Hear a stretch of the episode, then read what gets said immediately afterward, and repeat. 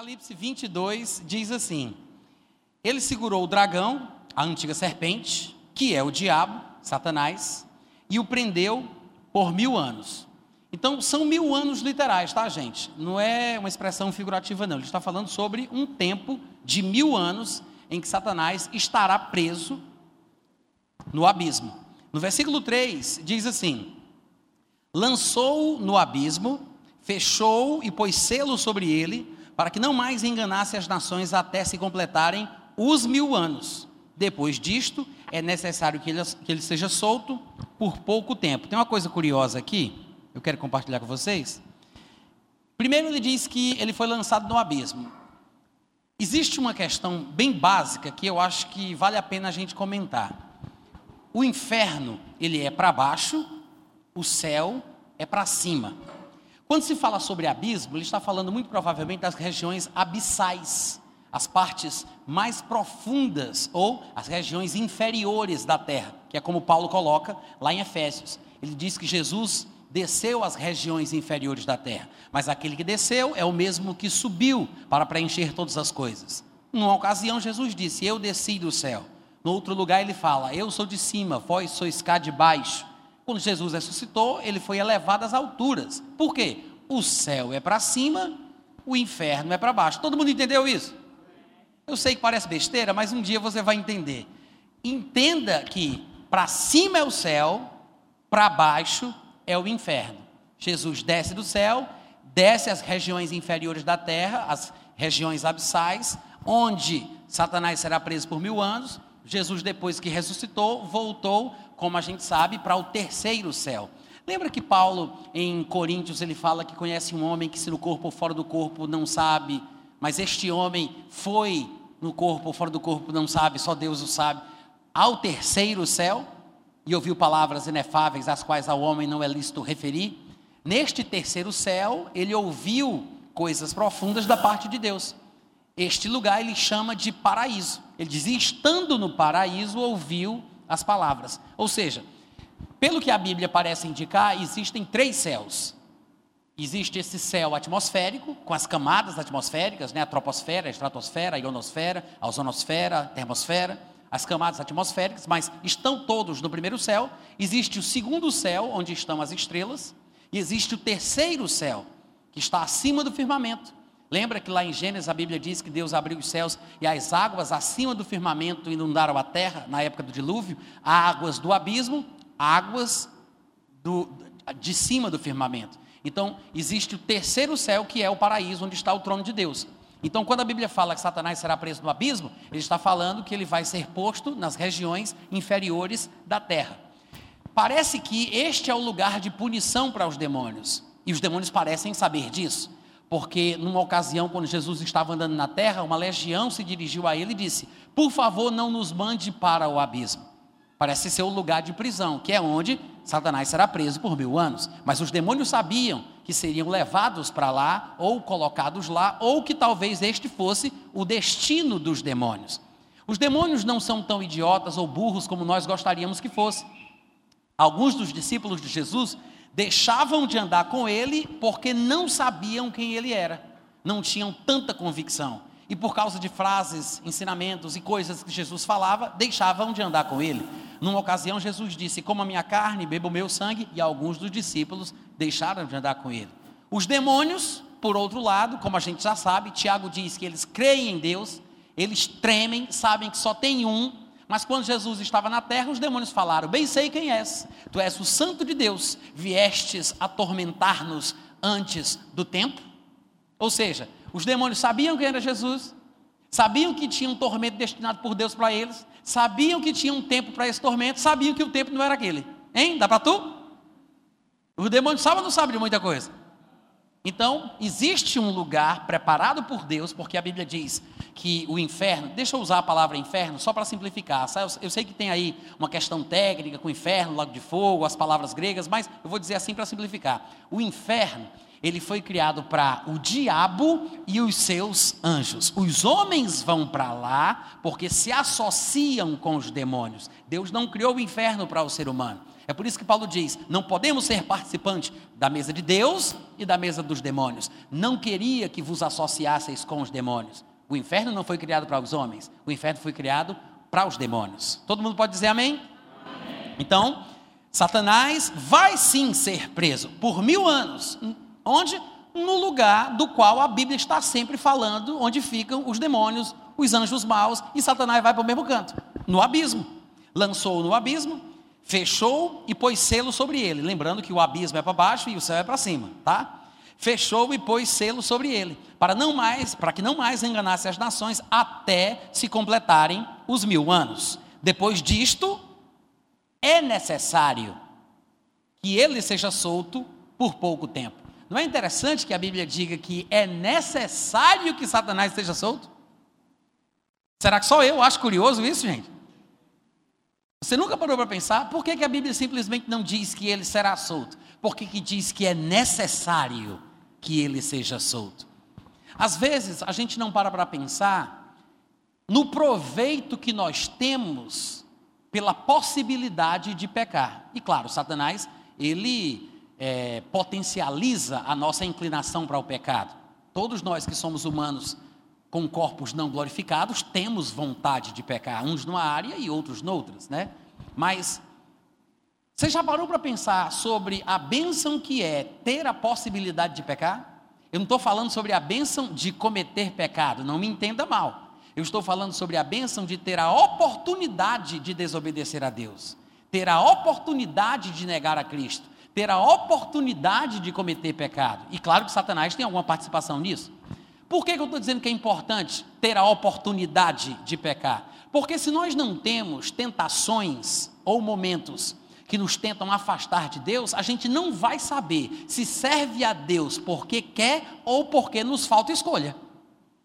Quantos estão entendendo? Será que vocês estão entendendo mesmo? A árvore do conhecimento do bem e do mal, por exemplo.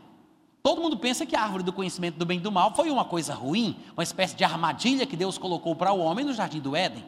A árvore do conhecimento do bem e do mal não era uma pegadinha, não era uma manifestação do mau caráter de Deus, de Deus querendo derrubar o homem por debaixo dos panos. Não, é uma prova da justiça divina. Porque se a árvore do conhecimento do bem e do mal, que era uma árvore de verdade, uma árvore literal, que representava uma verdade superior, espiritual, porque por meio da árvore, Deus mostrava ao homem que existia um mal pré-existente à criação humana. Antes do homem ser criado, já existia um mal que o homem poderia conhecer, experimentar. A árvore do conhecimento do bem e do mal falava que o homem poderia conhecer não somente o bem, mas também o mal. Em outras palavras, o homem não deveria comer daquele fruto, pelo menos naquele momento foi essa a ordem que Deus deu, e ele precisava simplesmente obedecê-lo. Mas ter a oportunidade de desobedecer a Deus era uma prova de que o homem era livre de verdade. Porque se o homem não tivesse a chance de desobedecer, ele não poderia dizer que obedecia. Você só obedece se você puder desobedecer. Porque se você não tem condição de desobedecer, você não obedece. Você só é pré-programado. Você é um robô. Você é um fantoche. Você é uma marionete. Você não está obedecendo. Você não tem escolha. Você não tem outra opção. Você só pode ser considerado servo obediente se Deus te der condição de ser desobediente. Como vocês estão entendendo? Então, a oportunidade de pecar a oportunidade de fazer o mal pode ser usada para o bem se eu resistir à tentação. Por isso a Bíblia diz: bem-aventurado o homem que sofre a tentação. Jesus foi conduzido pelo Espírito para ser tentado. Jesus foi aperfeiçoado pelas coisas que ele sofreu. Então, se a gente parar para pensar, esse povo que vai estar vivendo no milênio, porque pelo que parece, pelos textos proféticos do Antigo Testamento, pessoas estarão vivendo normalmente, talvez até vivendo uma vida familiar, claro, não o povo que já foi ressuscitado, não o povo que foi transformado no arrebatamento, mas o povo que estava vivo na época da tribulação, e Jesus volta, mata o anticristo, prende Satanás, né? As coisas se ajustam, tem harmonia, começam e essas pessoas que estavam vivas entram no milênio. Muitas pessoas nascerão no milênio, pelo que parece, um profeta do Antigo Testamento diz que nessa época morrer com 100 anos vai ser morrer jovem, mas o fato é que as pessoas estarão no milênio e muitas delas não terão conhecido o que é ser tentado, não terão experimentado as tentações do dia mal que Satanás oferece. Pelo que parece, e claro, eu estou apenas especulando aqui uma possibilidade para esse texto, tá? Não quero ser dogmático com o que eu estou dizendo, mas quando eu leio essa passagem, eu só penso nisso. Satanás precisa ser solto para que algumas pessoas possam firmar a sua fé ou talvez negá-la, porque tem que haver uma tentação, tem que haver uma oposição. Que é por isso que no final do milênio, um punhado de gente ainda vai se unir, Gog e Magog, para tentar se levantar contra Cristo. Claro, influ influenciado por Satanás, que será solto e alguns acabarão cedendo à sua influência. Quantos entenderam? Posso repetir a leitura do versículo? Versículo 3: O anjo lançou Satanás no abismo, fechou, pôs selo sobre ele para que ele não mais enganasse as nações, até, até se completarem os mil anos. Ou seja, depois que ele sair de lá, se completarem os mil anos, ele vai voltar a enganar. Talvez por isso é que seja necessário que ele seja solto, né? Porque as pessoas terão que pôr à prova aquilo que creem é aquilo que querem, porque muitos estarão no milênio sem conhecer o mal. Versículo 4 diz assim: Vi também tronos, e nestes sentaram-se aqueles aos quais foi dada a autoridade de julgar. Vi ainda as almas dos decapitados por causa do testemunho de Jesus, bem como por causa da palavra de Deus, tantos quantos não adoraram a besta, nem tampouco a sua imagem, e não receberam a marca na fronte e na mão, e viveram e reinaram com Cristo durante mil anos. Oh glória! Gente, é, eu sei que a gente está lendo esses versículos porque é aqui onde aparece a expressão mil anos. O milênio é mencionado pelo nome aqui. Do versículo 2 ao versículo 7, a expressão mil anos vai aparecer seis vezes. Mas em cada versículo, como vocês estão observando, nós encontramos elementos interessantes, elucidativos a verdades gerais que podem ser exploradas. Esse versículo que eu acabei de ler, ele contém um monte de coisa interessante. Não sei se vai dar para a gente falar tudo, o que poderia ser falado a partir disso aqui, mas eu vou tentar compartilhar com vocês o que eu enxergo no versículo 4. Primeira coisa que eu queria que você observasse é que ele conjuga os verbos do versículo 4 no passado. Ele diz: Eu vi, ele diz: sentaram-se, foi dada autoridade. Depois ele fala: Vi ainda, mais para frente ele fala: Não adoraram, não receberam, viveram, reinaram durante mil anos. Veja que ele não diz: vereis, sentarão, adorarão, viverão, reinarão. Ele não disse viverão e reinarão. Ele disse viveram, reinaram. O que é curioso disso? Em primeiro lugar, o texto de Apocalipse, ele foi escrito do ano 90 ao ano 96 depois de Cristo. É mais ou menos por aí que os estudiosos dizem que a carta de Apocalipse foi escrita. 96 depois de Cristo. Nós estamos no ano de 2020. E isso ainda não aconteceu. Mas João disse: Eu já vi, já se sentaram, já reinaram, já viveram. É interessante compreender essa linguagem profética, porque muitas vezes os profetas, eles falam a partir da perspectiva divina. Muitos profetas falam como se aquilo já tivesse acontecido, porque Deus é o que vê o fim desde o começo. Amém, gente? Então, por um determinado momento, por um instante, Deus concede ao profeta a capacidade de enxergar dentro da realidade divina. A realidade divina não tem a sucessão de momentos. Deus não está dentro de tempos como os que nós conhecemos, que chamamos de passado, presente e futuro. Deus vive uma realidade atemporal. Não há tempo para a realidade em que Deus vive. Poderíamos dizer, de forma bastante grosseira, que é como se Deus visse de uma vez só o que nós chamamos de passado, presente e futuro.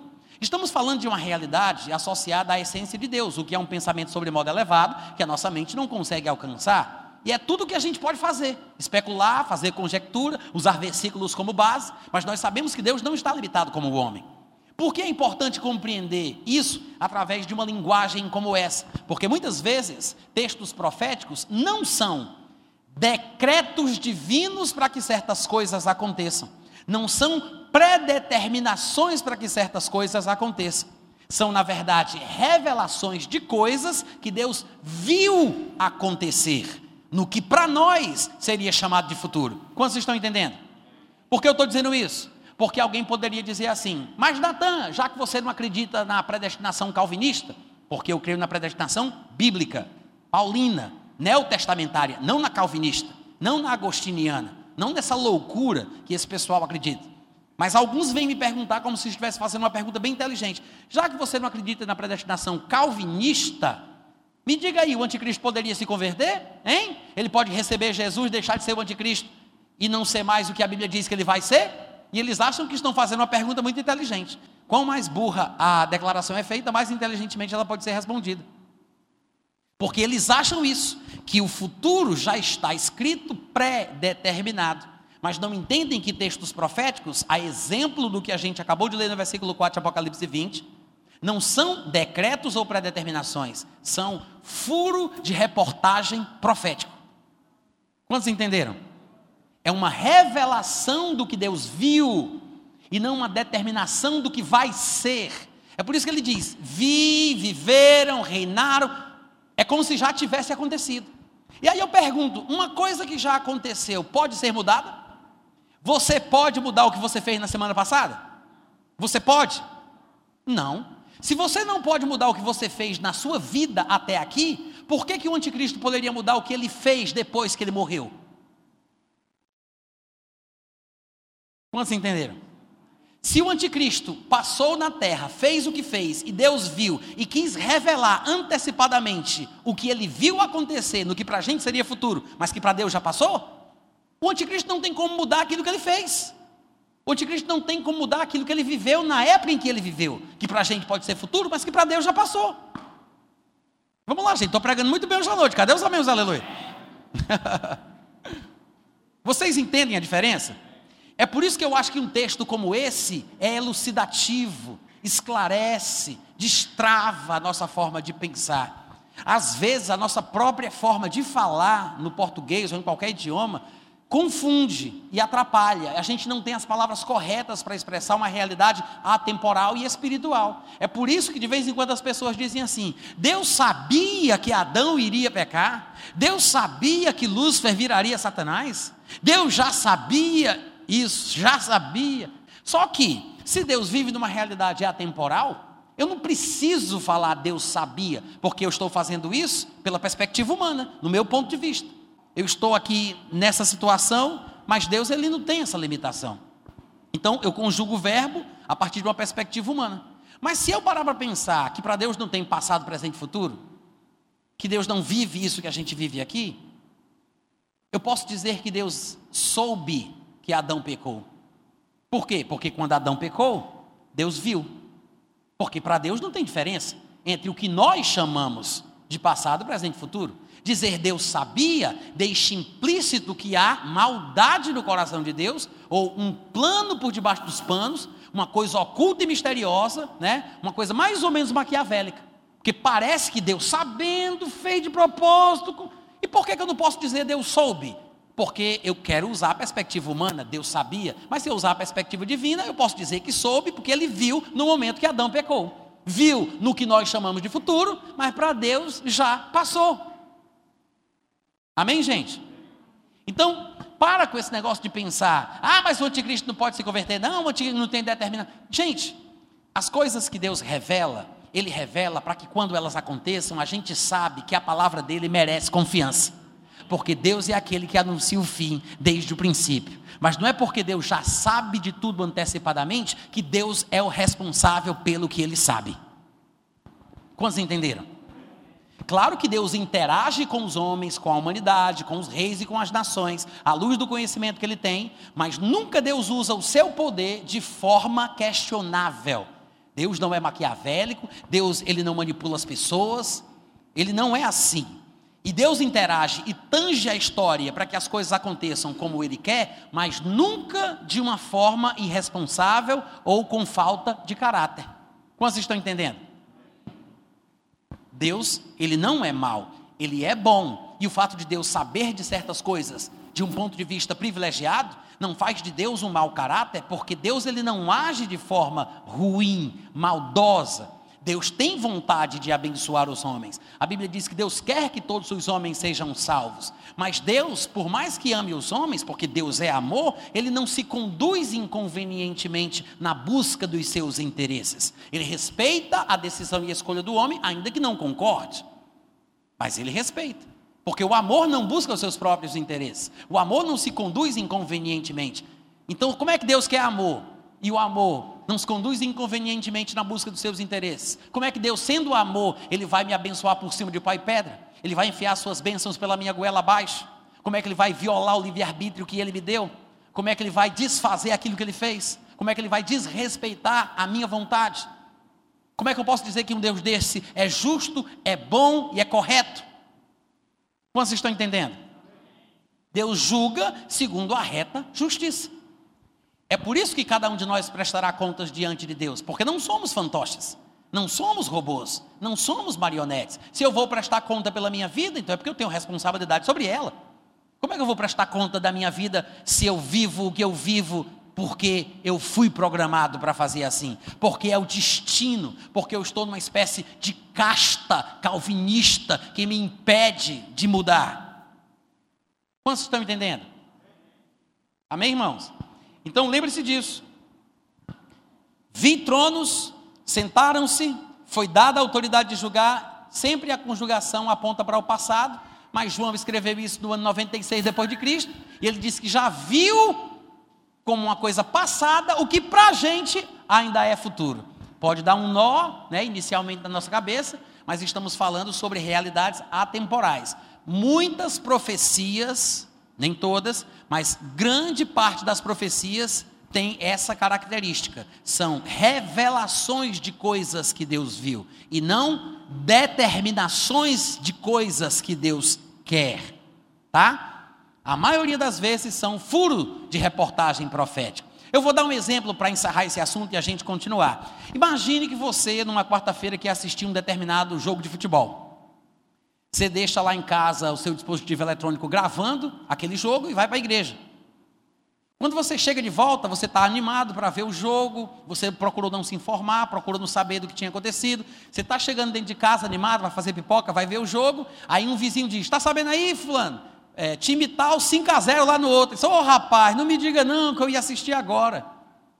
Tudo bem, ele ficou sabendo antes de ver o jogo qual foi o resultado final. Mas o fato dele saber antecipadamente influenciou na decisão das pessoas? No jogo do, que, que aconteceu? Na habilidade dos jogadores? O fato dele saber antes de ver o que vai acontecer, antes de acontecer, né? Porque para ele vai acontecer quando ele estiver assistindo. Mas o fato dele saber antecipadamente tem alguma coisa a ver com o resultado? Não. Da mesma forma, o fato de Deus saber antecipadamente das coisas e revelar algumas delas, não faz de Deus o culpado ou o responsável pelo que Deus soube e comunicou. Vocês entenderam? Tá, vamos falar sobre outras coisas no versículo 4 que são interessantes. São princípios de interpretação que, quando a gente aprende, a gente pode ler outras passagens com mais é, prudência. No versículo 4 diz assim: Vi também tronos, e nestes sentaram-se aqueles aos quais foi dada a autoridade de julgar. Tem uma coisa interessante sobre esse negócio de autoridade dada para julgar. Porque no meio evangélico existe um, um, uma frase clichê, é um, é um ditado, mas é, é, não é bem bíblico não, mas o pessoal vive dizendo assim, ah, não julgueis para que não sejais julgados, né? Existe um versículo que diz, que diz isso, tem um contexto específico, devemos aplicar o significado desse contexto na situação correta, mas isso não significa que nós não devamos julgar nada. Não é isso que significa. Até porque nós estamos julgando todas as coisas todos os dias, o tempo todo. Você vai, na, você veio aqui para a escola, você entrou e disse: "Puxa, que lugar agradável, esse ar condicionado está funcionando bem, é iluminado, professor fala um pouco rápido, mas eu estou entendendo alguma coisa. Pessoal aqui é simpático. Puxa, gostei desse lugar, dessa escola. Você está julgando. Você viu o fulano de tal, como, como é gentil, como é simpático, como canta bem, como toca bem. Você está julgando. Nós julgamos as coisas, para o bem ou para o mal. Mas isso é julgar. Quando Jesus fala sobre não julgar para que não sejamos julgados, ele está falando sobre julgar injustamente. O que Jesus quer não é que não julguemos, mas que julguemos segundo a reta justiça. Vocês podem dizer amém de vez em quando, gente? Não pela aparência, porque o homem vê a aparência, mas Deus enxerga o coração. Então nós podemos julgar sim e não, depende do contexto. Existem coisas que nós devemos julgar, mas tem coisas que não podemos julgar. Sabemos que há coisas que nós devemos julgar, porque, por exemplo, o próprio Paulo, em 1 Coríntios capítulo 6, eu não sei se vocês lembram, mas ele está debatendo, debatendo ali um, um, um litígio que havia dentro da igreja. Alguns irmãos estavam causando confusão com os outros, é, é estavam prejudicando, causando mal, mentindo, passando cheque sem fundo. Claro que naquela época não existia cheque, mas eu estou dando exemplo, né? Estavam fazendo alguma coisa errada e prejudicando uns aos outros. E aí uns estavam processando os outros nos tribunais do mundo. Aí Paulo começa a dizer: gente, que coisa feia essa briga, essa intriga, essa carnalidade no meio de vocês. O simples fato, o, o simples fato de haver né, um dano já é uma, uma vergonha. Vocês deveriam sofrer o dano e não causá-lo. Vocês não deveriam levar as pessoas, os irmãos, aos tribunais do mundo. Aí ele faz uma pergunta curiosa. No versículo 2 ele diz assim: Vocês não sabem que os santos hão de julgar o mundo? Se o mundo deverá ser julgado por vós, sois acaso indignos de julgar as coisas mínimas? E no versículo seguinte, ele fala: Não sabeis que havemos de julgar os próprios anjos, quanto mais as coisas desta vida? Veja, no versículo 2 ele diz: Vamos julgar o mundo, então podemos julgar as coisas mínimas. Vamos julgar os anjos, então podemos julgar as coisas desta vida. Então observe que a Bíblia nos incentiva a julgar corretamente as situações, os casos, as coisas. Vocês estão entendendo? Agora, julgar alguém pela aparência, julgar alguém de forma incorreta, isso nós não temos autoridade para fazer e seremos condenados se fizermos isso, porque nós seremos julgados pelo nosso preconceito se nós julgarmos assim. Que é por isso que Jesus fala: não julgueis desta forma, para que não sejais julgados, porque com a medida que eu usar para medir alguém, a medida da injustiça, porque às vezes eu só, só vejo os defeitos dos outros, né? Mas com a medida que eu usar para julgar alguém, eu vou ser julgado também. É esse julgamento que não deve ser feito. Mas julgar as coisas da vida, situações, injustiças, situações que acontecem dentro da igreja, Paulo está dizendo, devemos julgar, porque a gente vai julgar o mundo. A gente vai julgar os anjos. Porque não podemos julgar as coisas mínimas, as coisas desta vida. Quantos estão entendendo? Mas o que é interessante é que, mesmo nestes versículos de 1, de 1 Coríntios 6, versículo 2 e versículo 3, mesmo aqui, Paulo diz: haveremos de, vamos um dia julgar o mundo, vamos um dia julgar os anjos. Então, pelo que parece, na escatologia de Paulo, o momento do julgamento ainda está no futuro. Acabamos de ler Apocalipse capítulo 20, versículo 4, onde João disse que viu tronos, pessoas que se sentaram neles, aos quais foi dada autoridade para julgar. Então, pelo que parece, João está falando sobre este momento futuro, mencionado por Paulo em 1 Coríntios 6, 2 e 3, de que neste tempo os crentes, escolhidos por Deus para isso, julgarão o mundo, os anjos e as nações. Amém, gente? E veja que nós temos mais textos que parecem ensinar isso para a gente. Por exemplo, se você quiser conferir comigo, em 1 Coríntios, no capítulo 4, a partir do versículo 1. 1 Coríntios, capítulo 4, a partir do versículo 1. Paulo diz assim: Posso ler, gente? Assim, pois, importa que os homens nos considerem como ministros de Cristo e dispenseiros dos mistérios de Deus. Ora, além disso, o que se requer dos dispenseiros é que cada um deles seja encontrado fiel. Todavia, a mim muito pouco se me dá de ser julgado por vós, ou por tribunal humano, nem eu tão pouco julgo a mim mesmo. Porque ainda que de nada me argua a consciência, contudo, nem por isso me dou por justificado, porque quem me julga é o Senhor. Portanto, olha a conclusão, moral da história, resumo da ópera. Portanto, nada julgueis antes do tempo. Diga, tem um tempo. Nada julgueis antes do tempo, até que venha o Senhor. Ô oh, glória! Isso quer dizer, a vinda do Senhor Jesus, que será no final da tribulação, no começo do milênio, que é o que João está falando em Apocalipse 20, é o momento para julgar. Que é por isso que ele fala que viu tronos e viu pessoas se sentando neles e recebendo autoridade para julgar. Tá? Então, não é para julgar até quando? Até que venha o Senhor. Porque a palavra até, ela pode ser usada para indicar uma distância, como daqui até aquela porta, mas pode ser usado para indicar o fim de um período. Estaremos na aula até que o professor se canse. Estaremos na terra até que Jesus Cristo volte. Não podemos julgar até a vinda do Senhor. Peraí, por quê? Ele vai explicar no versículo. Ele explica as características que a vinda de Cristo trarão aos homens, possibilitando-os de fazer um julgamento justo. Ele diz: por que até que venha o Senhor? Porque quando vier, o qual não somente trará à plena luz as coisas ocultas das trevas, ou seja, tem coisa que a gente não sabe, tem coisa que a pessoa que tem que ser julgada não conta, não tem como a gente descobrir se não tiver revelação. Então, como é que eu vou julgar se existem questões ocultas que eu não sei para fazer um juízo corretamente. Mas quando Jesus vier, ele vai trazer à luz as coisas ocultas das trevas, mas não só isso, ele ainda vai manifestar a intenção do coração do dito cujo. Eita Jesus! E aí? Hein, gente? Ele diz: quando Jesus vier, ele vai trazer à luz as coisas ocultas das trevas e vai também manifestar os desígnios dos corações. Aí sim, cada um receberá o seu louvor da parte de Deus. Que assim seja, né? que assim seja. Mas o que é interessante é que ele diz: não julgue antes do tempo. Qual é o tempo? Quando Jesus vier. Por quê? Porque quando ele vier, ele vai trazer à luz o que você não sabe e ele vai mostrar o que está no coração da pessoa. Juízo, julgamento justo é saber só, só pode ser feito quando se sabe todos os pormenores do acontecimento, sem esconder parte A ou parte B, sem é, é, é, uma narrativa seletiva onde você só conta aquilo que quer. Você tem que saber todos os detalhes e todos os pormenores para fazer um julgamento justo, porque às vezes quando uma pessoa chega defendendo a sua causa, ela parece certa, mas quando vem o outro lado da história, aí você descobre que existe mais coisa que não foi contada. Você tem que saber os acontecimentos e tem que saber o que está no coração da pessoa. Todo mundo entendeu isso, gente? Então, qual é o tempo certo para julgar? Quando Jesus vier, quando ele trouxer à luz as obras das trevas e também manifestará, e quando também manifestar os desígnios dos corações. Apocalipse capítulo 20, versículo 4, está falando exatamente sobre esse momento. Vi também tronos, nestes sentaram-se aqueles aos quais foi dada a autoridade de julgar.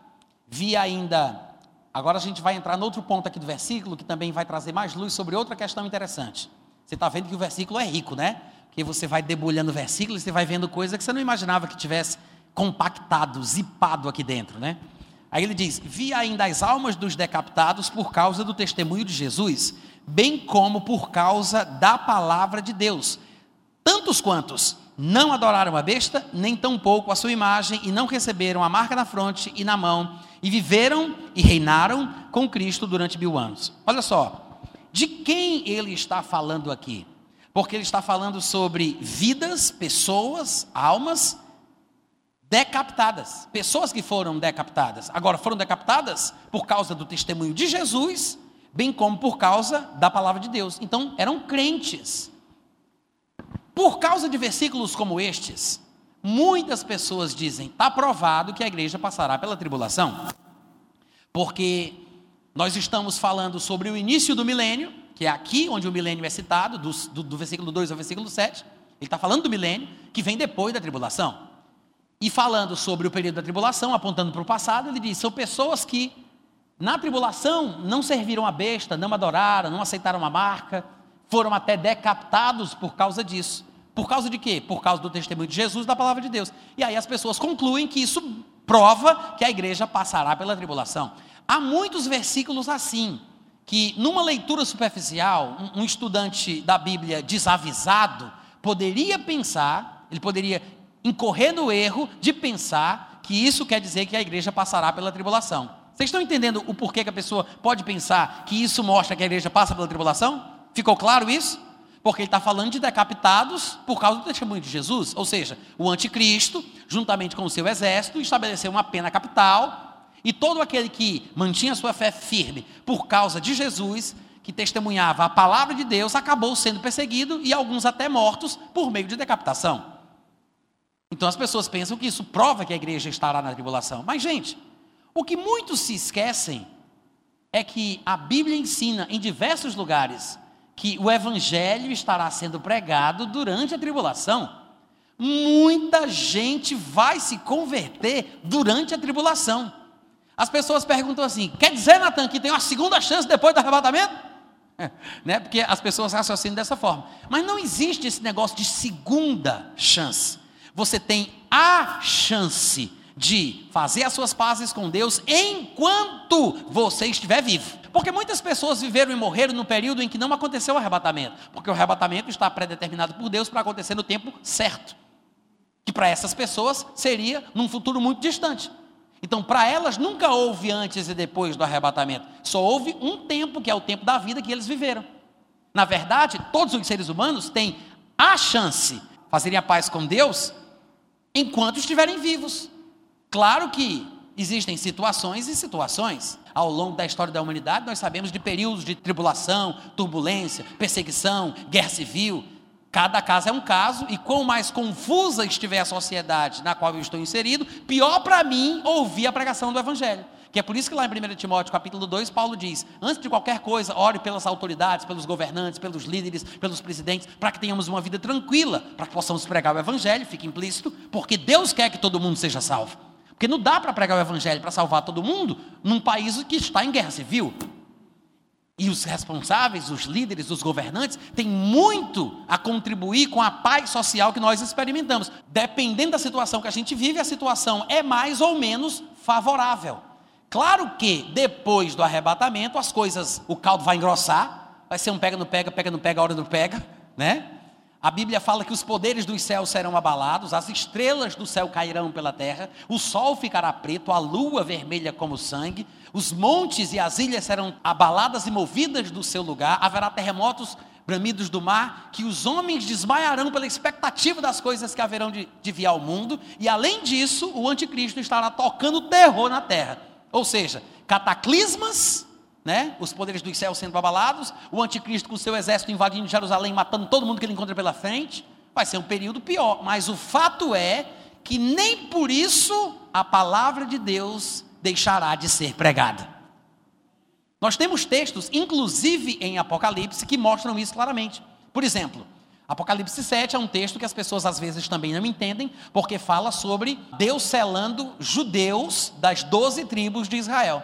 Fala de 144 mil judeus selados, muito provavelmente para uma tarefa específica, e a expressão selados ali deve estar sendo usada de forma figurativa, porque Deus deve estar querendo dizer que ele ungiu, ou separou, marcou pessoas para desenvolver uma obra, porque logo em seguida a declaração de que 144 mil judeus das 12 tribos de Israel, veja que ele não está falando de gentios, de brasileiros, americanos, franceses, é específico, 12 são, são 144 mil das 12 tribos, né? Parece que é 12 mil de cada tribo. Logo depois que ele fala isso, ele diz: E logo em seguida eu vi uma grande multidão de todas as outras nações, de todos os outros povos, com as vestes brancas. Por quê? Provavelmente foram alcançados pelo ministério destes judeus que se converterão durante o período da tribulação. Quantos estão me ouvindo? Por quê? Porque durante a tribulação Deus estará tratando especificamente com o povo judeu, com o povo de Israel. Vai ser um momento de muitas dores para eles, mas é plano de Deus que eles se arrependam de seu pecado, de sua obstinação e confessem e reconheçam a Jesus como seu Senhor.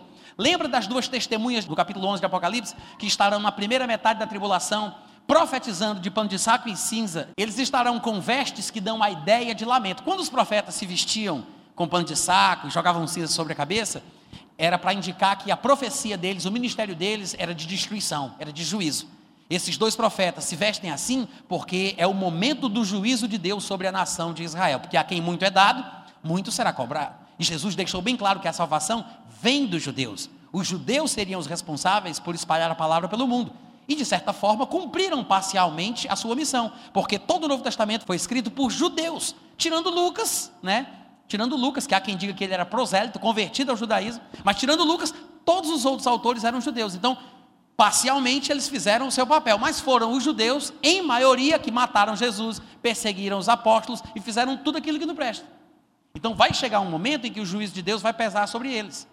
Nessa ocasião, profetas de juízo, profetas de destruição, estarão em Jerusalém profetizando durante três anos e meio, a primeira metade da tribulação. Quando terminarem de fazer o trabalho que eles têm que fazer, pregando para judeus, pregando a partir de Jerusalém, e muitos se converterão, que é por isso que acabarão sendo decapitados também, porque se converterão na tribulação, é desses que o versículo 4 de Apocalipse 20 fala. Depois que eles tiverem cumprido a sua tarefa, o que é que vai acontecer? A Bíblia diz que a besta que sobe do abismo os matará. E eles ficarão estendidos na praça. A palavra grega que aparece, que aparece ali é platô. Platô. Platô é uma superfície plana sobre um lugar alto. Eu acho que o texto está falando sobre a planície das mesquitas. Lá onde está a Laxa Mosque, onde está o Domo da Rocha. Eita Jesus, até eu me assustei agora. Viu, gente? Provavelmente o texto está falando que o corpo, os cadáveres dos dois profetas de Apocalipse 11 ficarão estendidos na planície das mesquitas, na praça da grande cidade, que espiritualmente se chama Sodoma e Gomorra, mas que é o lugar onde o seu Senhor foi crucificado, que é Jerusalém. Esse é o versículo 8 do, do capítulo 11. Então quer dizer o quê? Que as duas testemunhas, os dois profetas, morrerão em Jerusalém depois que tiverem feito o seu ministério. Mas o ministério deles tem um objetivo e vai dar frutos, que é pregar para judeu e converter centenas e centenas deles para Jesus. Amém? Então vão em paz, depois a gente continua, tá? Tem um livros meus ali atrás, tá, gente? Quem tiver interesse é só procurar.